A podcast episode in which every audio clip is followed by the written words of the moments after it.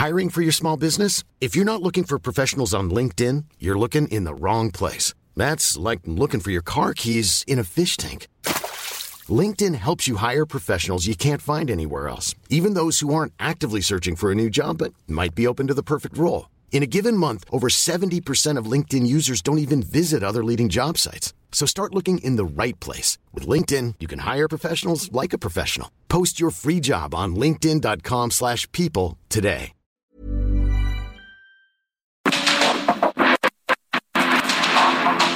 El mundo actual no se entendería sin la economía, las finanzas y los negocios. Acompaña a Mario Maldonado, el columnista de negocios más joven y objetivo del periodismo financiero en su programa. Bitácora de negocios.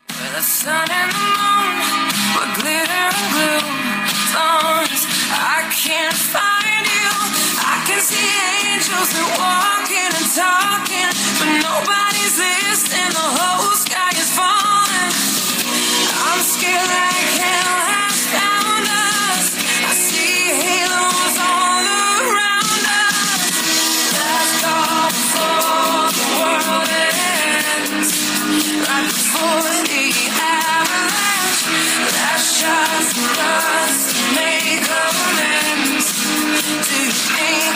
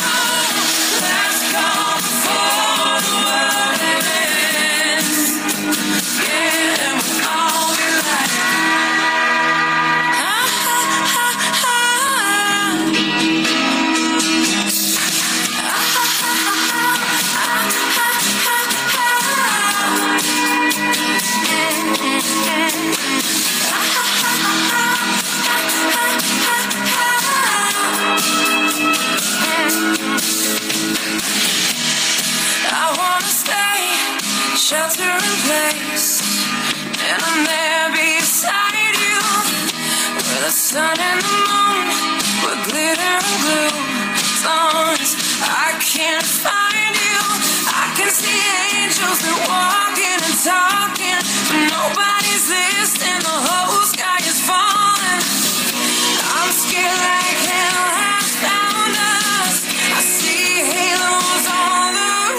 tal? ¿Cómo están? Muy buenos días. Bienvenidos a Bitácora de Negocios. Yo soy Mario Maldonado y qué gusto me da saludarlos en este martes, martes 4 de julio del 2023.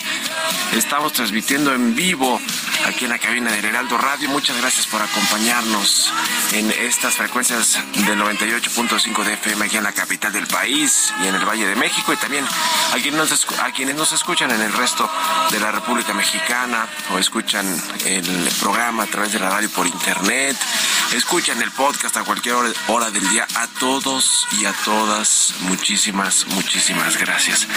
Bueno, comenzamos este martes con un poquito de música como todos los días antes de entrar a la información. Estamos escuchando a la cantante estadounidense Pink y la canción se llama Last Call. Esta semana escuchamos canciones de reciente aparición en la industria musical y es el caso de esta cantante, eh, compositora, bailarina, actriz estadounidense Pink. Y esta canción está incluida en su noveno álbum de estudio que se llama Trustful, que publicó en febrero de este año. Y bueno, pues estamos escuchando esta canción porque además es de las favoritas de Jesús Espinosa, ¿verdad? Le recuerda a Pink de los de los de los 2000, ¿no? ¿Cuándo, ¿Cuándo salió Pink? Bueno, siempre nos revelamos aquí con nuestra edad. Eh, bueno, vamos a entrar a los temas, ahora sí a la información. Vamos a hablar con Roberto Aguilar, lo más importante que sucede en los mercados financieros. Las bolsas suben a la espera de señales monetarias en jornada de escasa operación por el feriado de Estados Unidos. Australia mantiene tasa de referencia, pero advierte de mayor endeudamiento y endurecimiento, más bien para contener la inflación.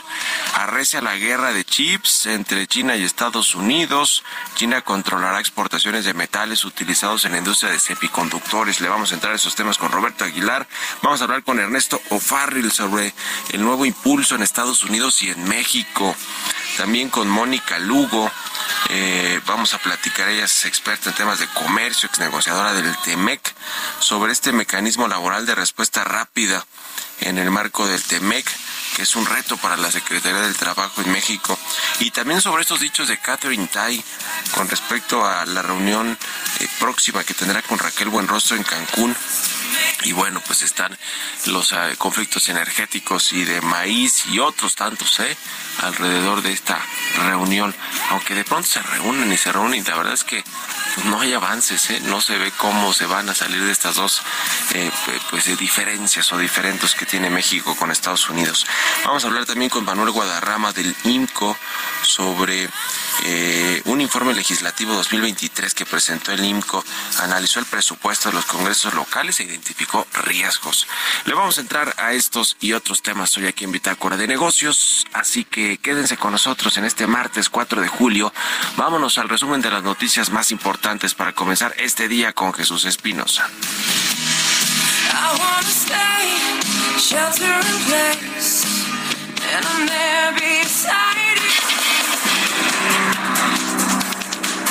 Desde la mañanera, el presidente Andrés Manuel López Obrador aseguró que la senadora por Acción Nacional, Xochitl Gálvez, será la candidata de la oposición a la presidencia de la República en 2024, con un acuerdo que ya lograron, dijo, desde arriba.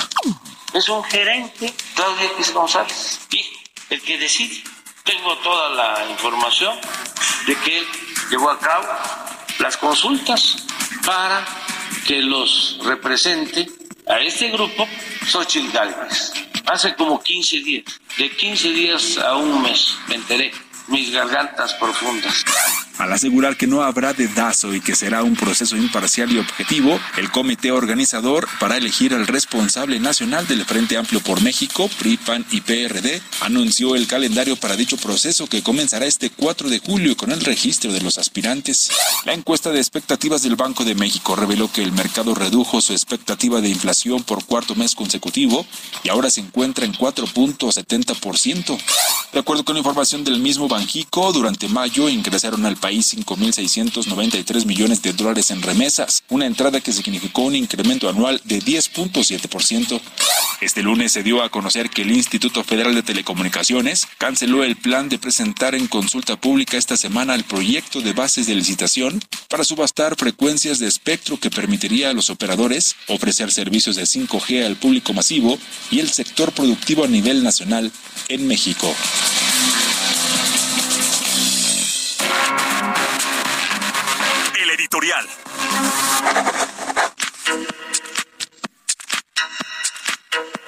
Oiga, recientemente salió este, o se entregó más bien en la Cámara de Diputados este informe de la cuenta pública, los primeros informes de la Auditoría de la Cuenta Pública 2022 que realiza la Auditoría Superior de la Federación. Fue el viernes pasado cuando eh, pues en eh, la Cámara de Diputados se, entregó esto. Ya, ve primero que le habían, eh, pues habían balconado ya David Colmenares, el titular de la Auditoría Superior de la Federación, en una reunión previa a esta entrega de, de informes con ni más ni menos que el coordinador de los, los diputados de Morena y presidente de la Junta de Coordinación Política de la Cámara de Diputados, de la Cámara Baja, Ignacio Mier. Pues sí es un conflicto de interés, no solo porque eh, no solo porque pues se ve claramente que, que pues a lo mejor están ahí para para ver qué le va a entregar cuáles son las, eh, las bombas que trae esta, esta auditoría de la Auditoría Superior de la Federación, sobre todo el gasto público federal y estatal, pero digamos hablando de, de lo que tiene que ver con Morena, pues los estados que gobiernan, el gasto federal, los proyectos de infraestructura, los programas sociales, en fin, todos esos recursos que pues en teoría la Auditoría Superior de la Federación sigue con lupa el rastro del dinero y busca las irregularidades y las presenta. Y bueno pues ahora incluso tiene la facultad de poder presentar hasta denuncias. Pero eh, además de que eso parecía simplemente un conflicto de interés que se hayan reunido previo a la entrega de estos informes pues lo cierto es que el hermano de Ignacio Mier Marco Fernando Mier trabaja en la auditoría Superior de la Federación. Dijo eh, hace, hace unos días aquí en estos micrófonos con mi compañero Salvador García Soto, el auditor superior David Colmenares, que pues ni lo conocía pero la verdad es que sí lo debe de conocer porque eh, fíjese nada más se desempeña como asesor de la unidad de enlace legislativo precisamente del auditorio. O sea sí tiene relación directa con con el eh, con la cámara donde trabaja su hermano Ignacio Mier. Entonces debe sí debe de conocerlo. Lo interesante eh, falta que entreguen otra parte de esta auditoría. Lo harán en agosto me parece a finales de agosto.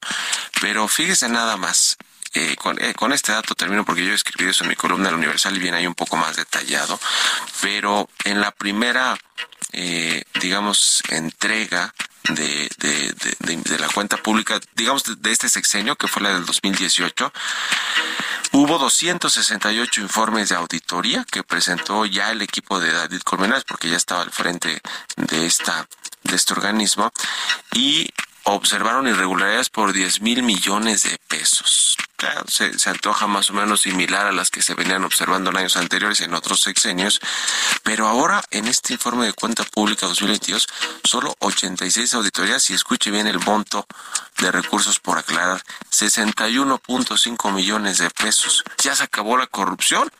pues a decir de todas las investigaciones que hay en los medios y de las propias o de los propios órganos internos de control y de la función pública, pues parece que no, pero pues a qué suena esto?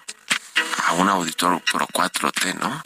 Que, que puede reelegirse en el 2026, que puede, pues que puede ahora sí que estar mejor bien con, con el gobierno, con los todopoderosos de Morena, cuando no debería ser la función así de la Auditoría Superior de la Federación. ¿Ustedes qué opinan? Escríbanme en Twitter, arroba Mario Mal en la cuenta arroba Heraldo de México. Radar Económico.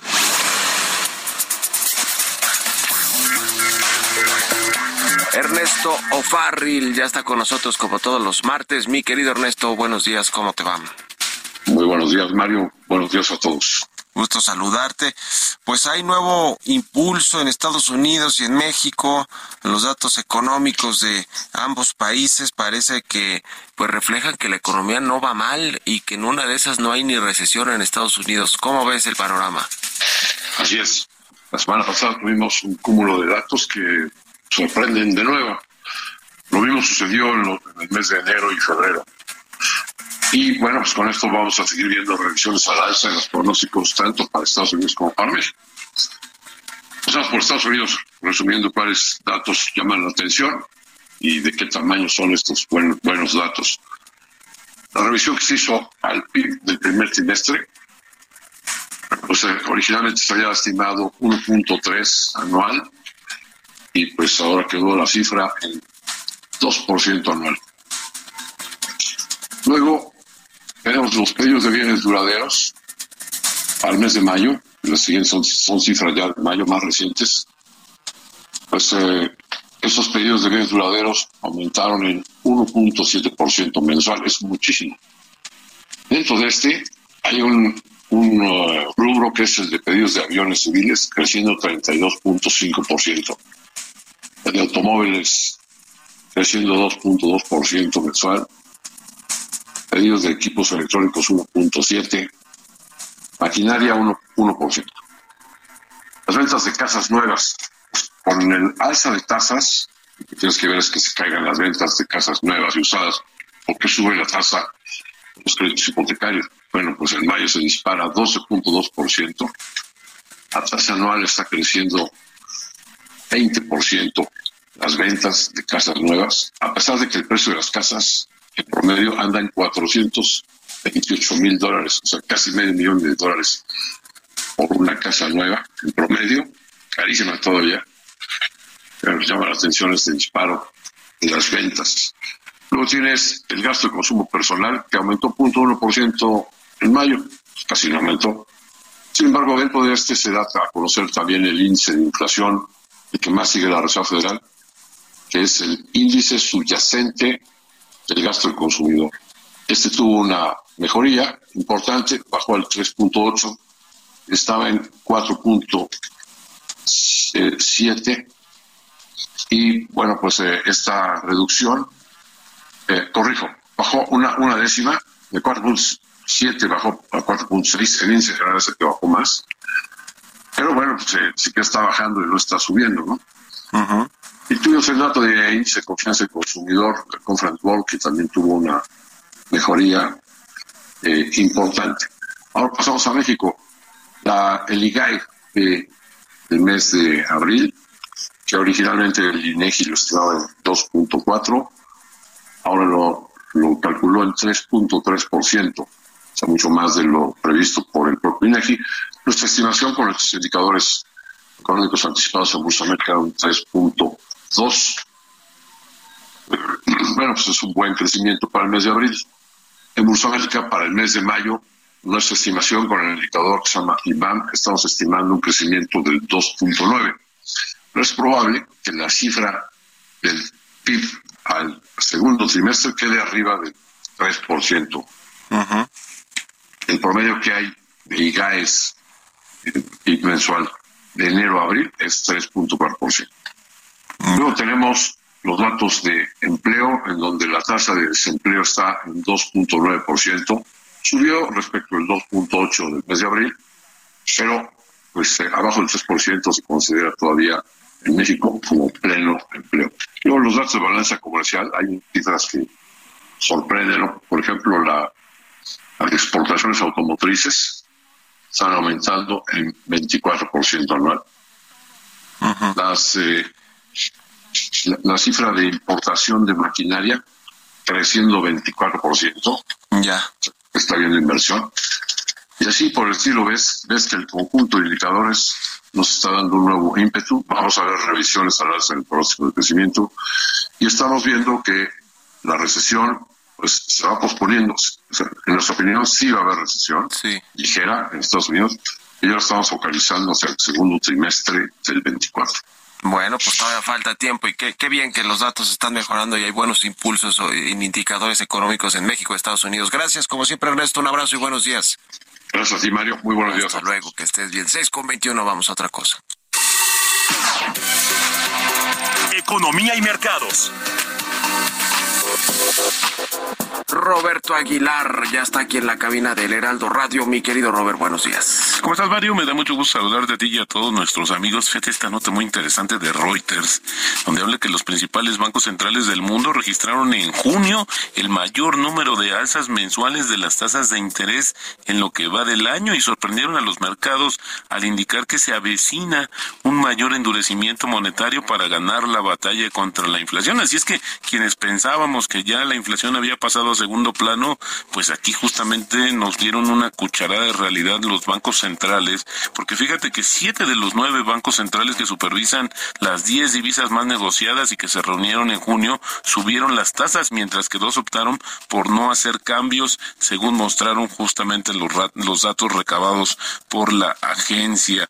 Así que también te comento que hoy en una jornada pues muy limitada en términos de operación y volumen por el feriado de Estados Unidos, las bolsas de Asia y Europa subían modestamente a la espera de información a lo largo de la semana que podría influir en el futuro justamente de la política monetaria, como son las minutas de la última reunión de la Reserva Federal y el paquete de medidas para reanimar a la, a la economía de China, además de los cambios al interior justamente del Banco Central chino que podrían sugerir ajustes en su política monetaria. También el Banco Central de Australia mantuvo sin cambio las tasas, alegando que, que requería de tiempo para evaluar el impacto de las alzas anteriores, pero reiteró su advertencia de que podría ser necesario un mayor endurecimiento para controlar la inflación. Fíjate que el Banco Central de Australia es interesante porque dejó la, tasa en su nivel más alto en 11 años y aunque hizo una primera pausa en abril, luego sorprendió a los mercados al reanudar las alzas en mayo y también en junio, alegando que la inflación seguía siendo pues demasiado alta y que las expectativas de la inflación amenazaban con afianzarse. También te comento que China controlará las exportaciones de algunos metales muy utilizados en la industria de los semiconductores. Esto lo anunció su Ministerio de Comercio, la última medida en una guerra comercial cada vez más intensa por el acceso a los microchips de alta tecnología entre China y Estados Unidos. Los controles, cuyo objetivo, según China, es proteger la seguridad de los intereses nacionales, van a obligar a los exportadores a solicitar permiso para enviar algunos productos de galio y también de germanio, estos metales que se utilizan justamente en la producción de microprocesadores. También te comento que la secretaria del Tesoro estadounidense Janet Yellen se reunió con el embajador de China en Estados Unidos antes de la visita justamente de Yellen a China esta semana. De acuerdo con un comunicado, ambos mantuvieron una conversación franca y productiva en la que se trataron temas globales y bilaterales. También, eh, bueno, te comento que justamente el tipo de cambio, Mario, está cotizando ya en estos momentos en 17.03. 1703, por ahí ya había tocado el 1702, bueno, pero también insisto, una jornada de escaso volumen y esto podría animar un poco las expectativas y sí, eh, ver más cercano de este nivel de 17 pesos por dólar el tipo de cambio. Muy bien, pues interesante, interesante, aunque los claroscuros del tipo de cambio ya los hemos dicho y, parece que hoy es, es más contraproducente tener un peso fuerte, aunque la gente no lo crea por, por lo que nos ha pasado con las crisis, Robert. Muchas gracias y nos vemos a rato en la televisión. Gracias, Mario. Muy buenos días. Roberto Aguilar, síganlo en Twitter, Roberto AH. Vámonos a la pausa. Regresamos. En un momento continuamos con la información más relevante del mundo financiero en Bitácora de Negocios con Mario Maldonado. Regresamos.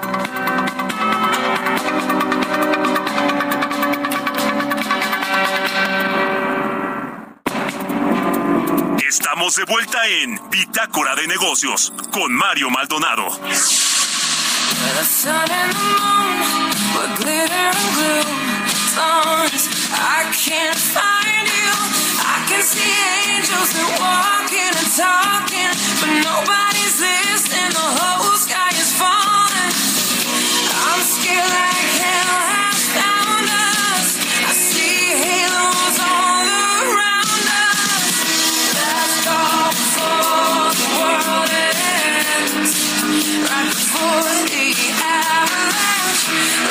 shines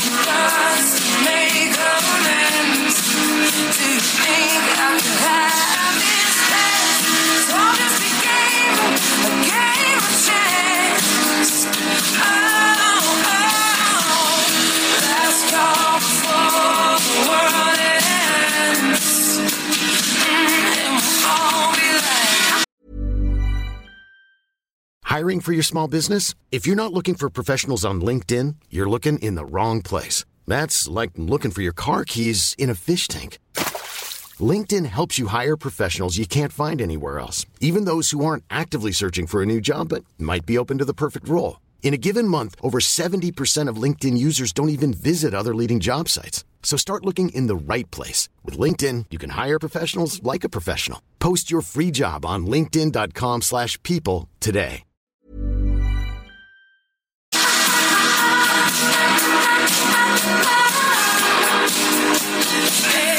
I'll be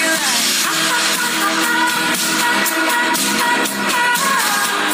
Ya estamos de regreso aquí en Bitácora de Negocios. Son las 6 de la mañana con 31 minutos, tiempo del centro de México. Y regresamos escuchando un poquito de música. Antes de irnos con información en esta segunda mitad del programa, estamos escuchando esta semana canciones de eh, reciente aparición en la escena musical o en la industria musical. Y es el caso de esta que escuchamos de fondo que se llama Last Call. Es de Pink, esta cantante, compositora, bailarina y actriz estadounidense que estrenó este año su noveno álbum de estudio Trust Fall y lo estrenó en febrero y esta canción The Last Call es parte de este nuevo álbum de Pink. Vámonos al segundo resumen de noticias con Jesús Espinos.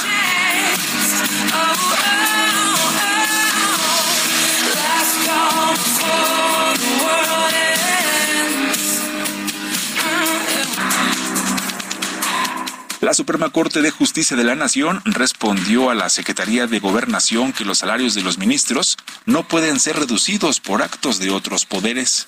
Este lunes el presidente Andrés Manuel López Obrador se reunió con Alicia Bárcena, nombrada secretaria de Relaciones Exteriores y ex embajadora de México en Chile. Bárcena explicó que puede ejercer sus funciones como canciller, aunque no ha sido ratificada por el Senado. De la implementación de leyes antiinmigrantes en Florida, indicó que se le dará el apoyo a la comunidad mexicana.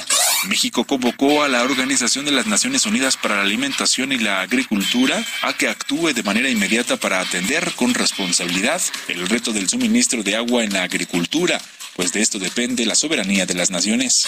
El Instituto Mexicano de Ejecutivos de Finanzas estimó que por nearshoring, México podría captar inversiones por 32 mil millones de dólares solo si se da certidumbre jurídica e infraestructura. Entrevista.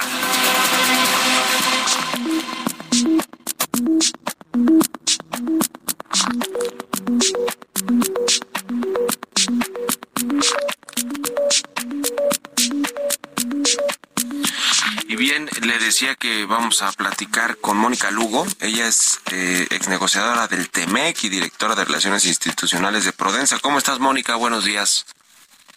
Buenos días, Mario. Qué gusto saludarte. Igualmente, pues eh, en el TEMEC están sucediendo muchas cosas, estos mecanismos laborales de respuesta rápida, por un lado, eh, pues eh, al, al gobierno mexicano lo ponen con una mayor presión en términos de los avances de la reforma laboral, la libertad sindical, que de esas, de esas quejas hemos visto muchas, bueno, algunas cuantas en, en fábricas, en, en, en plantas en México, donde supuestamente no se está respetando esta libertad sindical, eh, le pone presión a México y además, pues están en impasse eh, todavía en stand-by por lo, por lo que se ve en las consultas en el sector energético y quizá también las del maíz transgénico, ¿no? ¿Cómo estás viendo el panorama, Mónica? Pues sí, Mario, efectivamente tenemos ahí varios temas eh, que siguen pendientes en la relación bilateral con el Canadá. Eh, el- precisamente como decías, estos temas son importantes porque justamente eh, señalan o reflejan si realmente el TEMEC está funcionando o no está funcionando.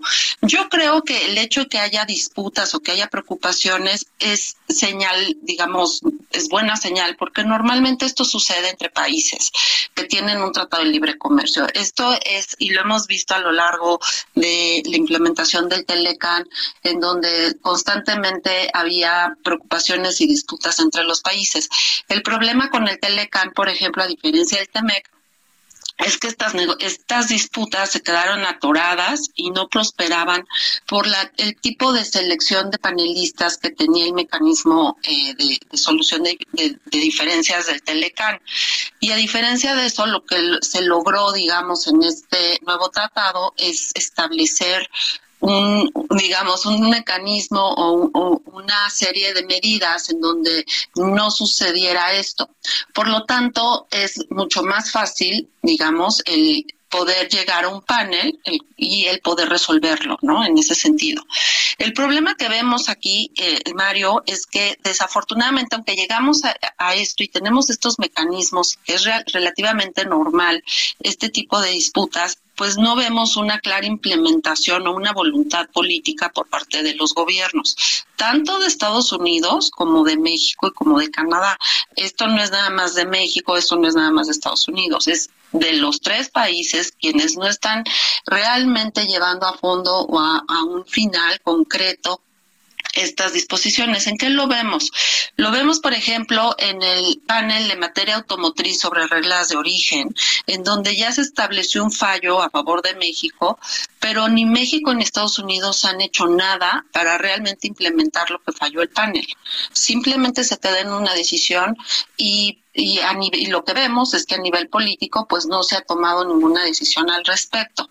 Por el otro lado, como bien señalas, tenemos los casos de energía, los, el caso del maíz transgénico, que están, digamos, en cancha de México, que están en negociaciones, en consultas técnicas, como se conoce, que es una instancia previa a un panel como tal, pero tampoco ni Estados Unidos ha decidido llevarnos un panel y México tampoco ha dado señales de mejoría o de respuesta, ¿no? Entonces, lo que vemos es que hay una cierta parálisis en estos en estos casos, pero es más por una cuestión política que por una cuestión técnica, porque los mecanismos y las herramientas ahí están en el TEMEC y pues no se han activado como tal.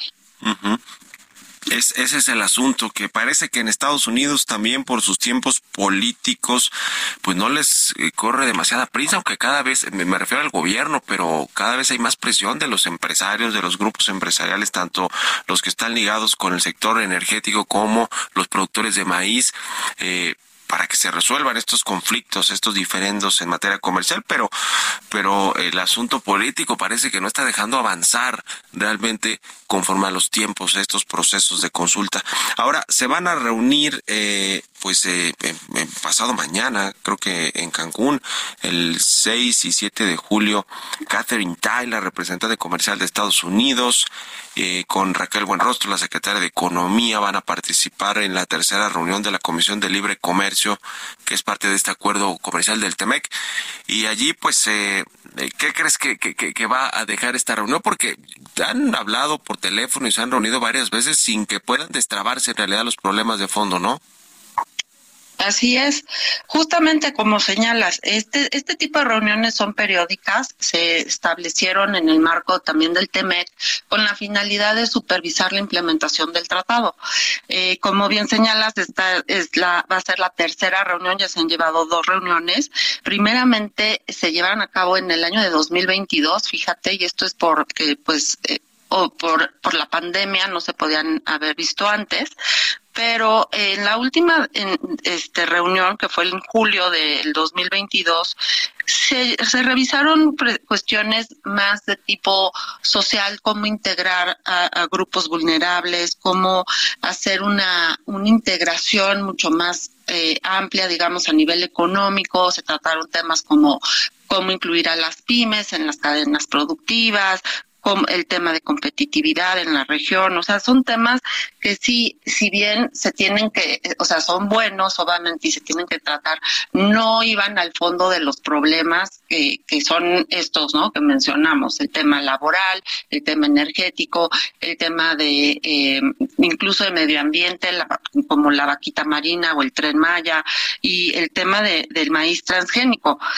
Eh, yo creo que esta, esta reunión es positiva. Evidentemente se tienen que tratar estos temas porque son temas que son eh, importantes por cuestiones también políticas, pero que además están en la y que ya tienen pues un tiempo. Entonces sí, sí es, es importante que que se, que se incluyan en la agenda eh, es muy bueno, ¿no? Y es positivo que se reúnan los ministros. Esto habla de que, pues, si hay una institucionalidad y hay un interés por parte de los tres gobiernos. y que ojalá que sí se, se tomen en cuenta este tipo de disputas y que sobre todo qué se va a hacer de cara pues al próximo año que vienen las elecciones tanto en México como Estados Unidos, ¿no? Pues sí, se ha convertido esto en un asunto político, sin lugar a dudas. Eh, eh, los temas laborales, eh, hablábamos de estos mecanismos, eh, que sí ha habido muchas quejas, ¿no? En temas laborales por, por cómo se eligen a los líderes sindicales o, si hay efectivamente una libertad sindical. Está también todo el tema de los salarios.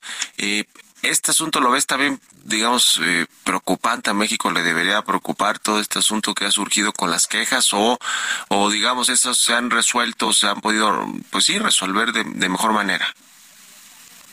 Pues sí, mira, eh, recordaremos que en, en la firma del TEMEC se, se incluyó para su ratificación tanto en Canadá como Estados Unidos, se, se incluye un protocolo modificatorio que incluye una serie de medidas que, de, que modificaban el capítulo laboral.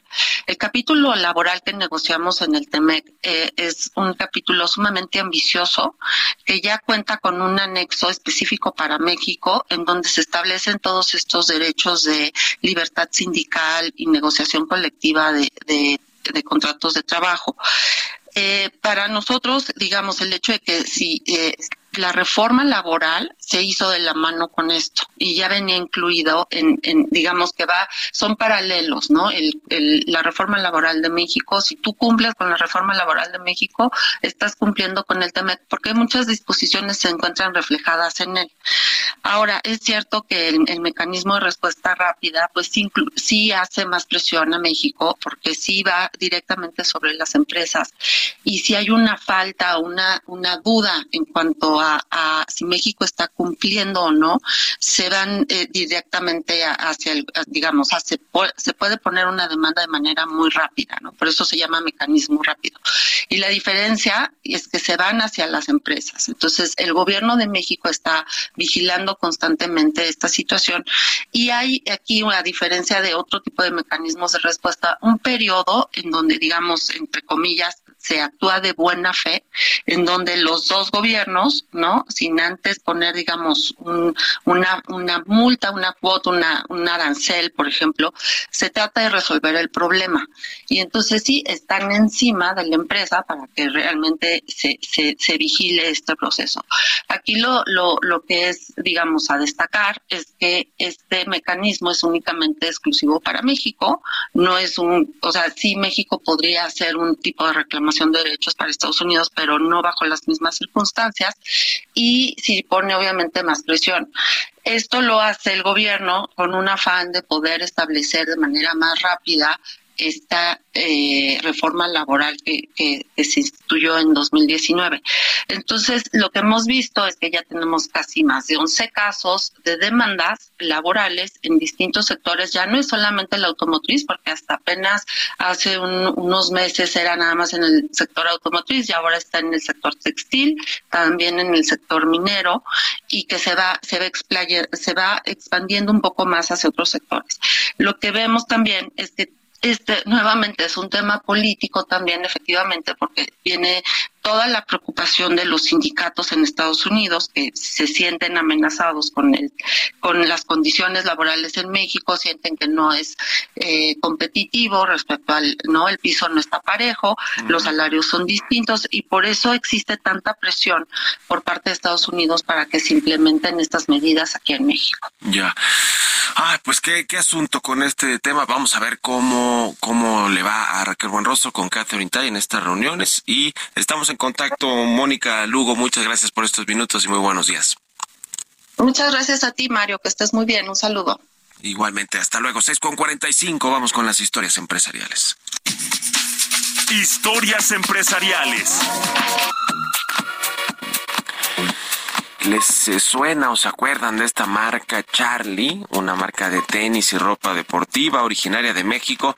Bueno, en los últimos años ha ganado reconocimiento gracias a sus patrocinios dentro del fútbol mexicano en equipos de primera y segunda división.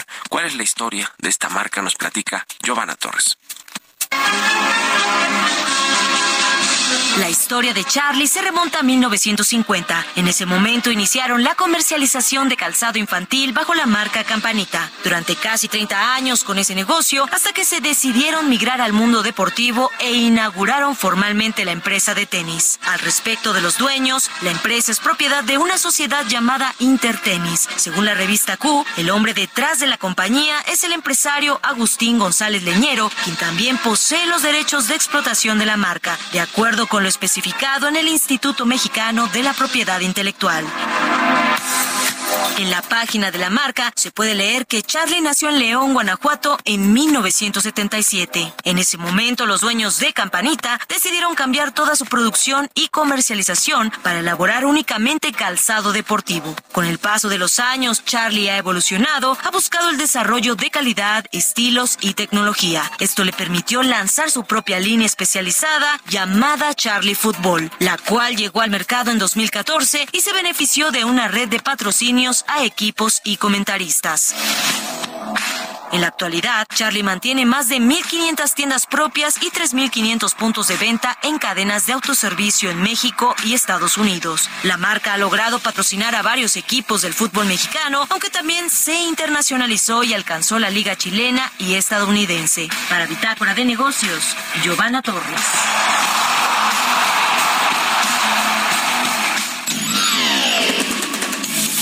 Mario Maldonado en Bitácora de Negocios.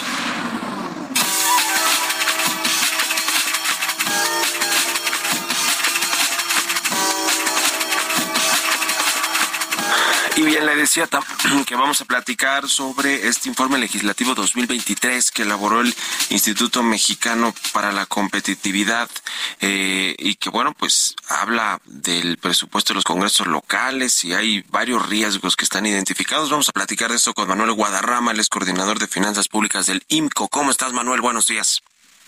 Hola, buenos días, Mario. Buenos días a toda la audiencia. Platícanos, por favor, de los hallazgos de este informe legislativo 2023. Pues mira, lo primero que nosotros encontramos en este estudio es que existe una asimetría presupuestal, eh, como mencionabas, en los poderes legislativos que no está justificada. Es decir, encontramos que, eh, por un lado, pues tenemos poderes legislativos que involucra tanto a los congresos como a sus órganos de fiscalización, a las auditorías locales, que reciben mayores recursos o que reciben menores recursos, pero que no está justificada esta asignación de recursos. ¿A qué me refiero?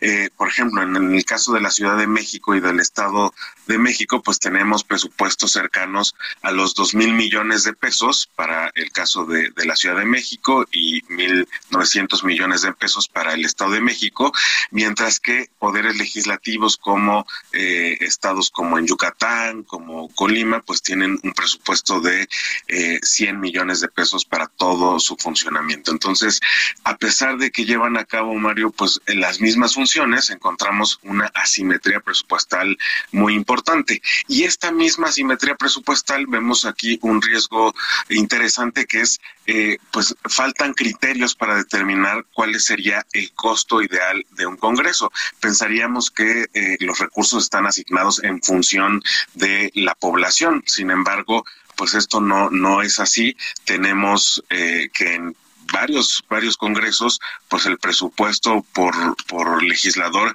está arriba por del, del, promedio eh, de los estados e inclusive si nosotros comparamos el costo de los congresos dividido en el número de, de diputados pues tenemos que un diputado local sale más caro que un diputado, por ejemplo, del Congreso Nacional de Chile, eh, por arriba de los eh, 13 millones de pesos en el caso mexicano, mientras que en el chileno andan alrededor de los 11.9 millones de pesos. Es decir, tenemos estas asimetrías que sí preocupan porque, por otro lado, lo que vemos es este desbalance también que existe entre las asignaciones a los congresos y a los órganos de fiscalización. Si bien nos gustaría que tuvieran pues prácticamente el mismo presupuesto, tanto los congresos como las auditorías, lo que vemos es que hay casos como Durango o Morelos, en donde sus auditorías reciben solamente siete y nueve centavos pues, de cada peso gastado en el poder legislativo.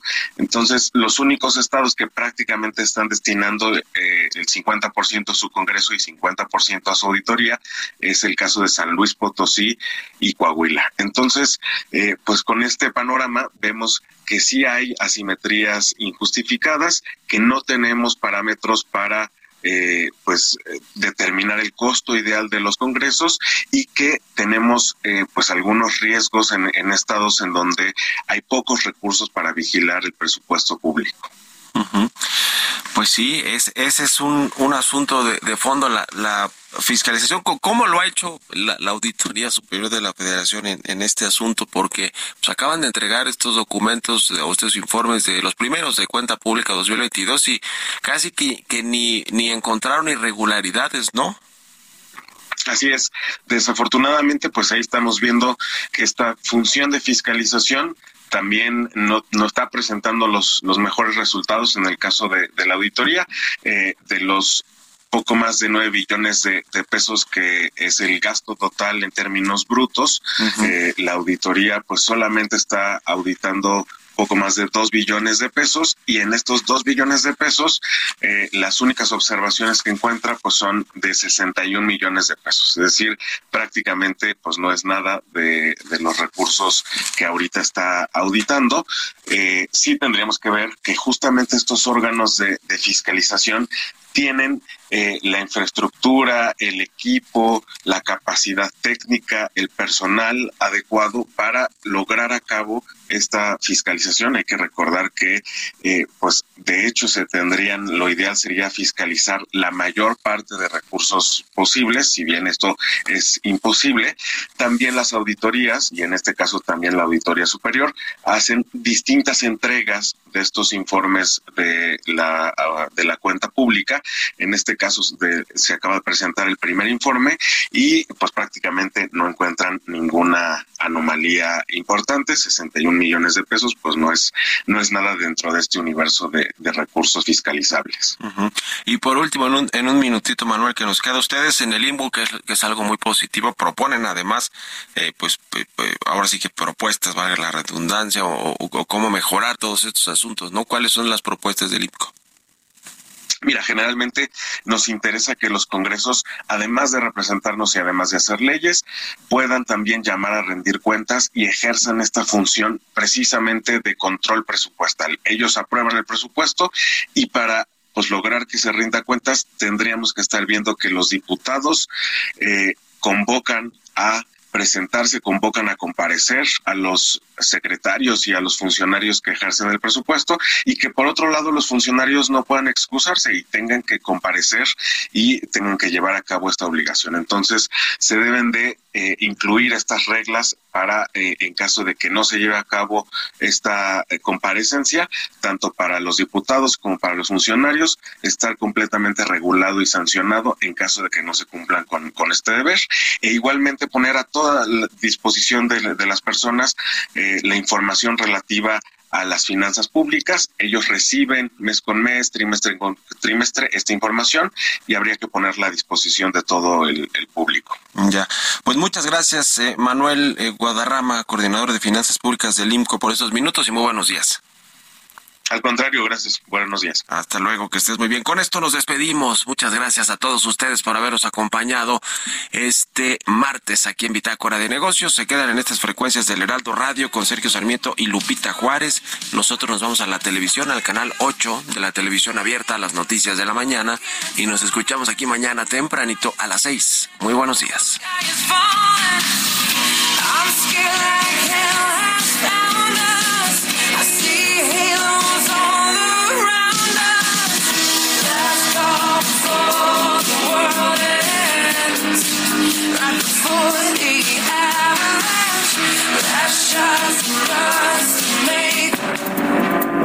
Esto fue Bitácora de Negocios con Mario Maldonado.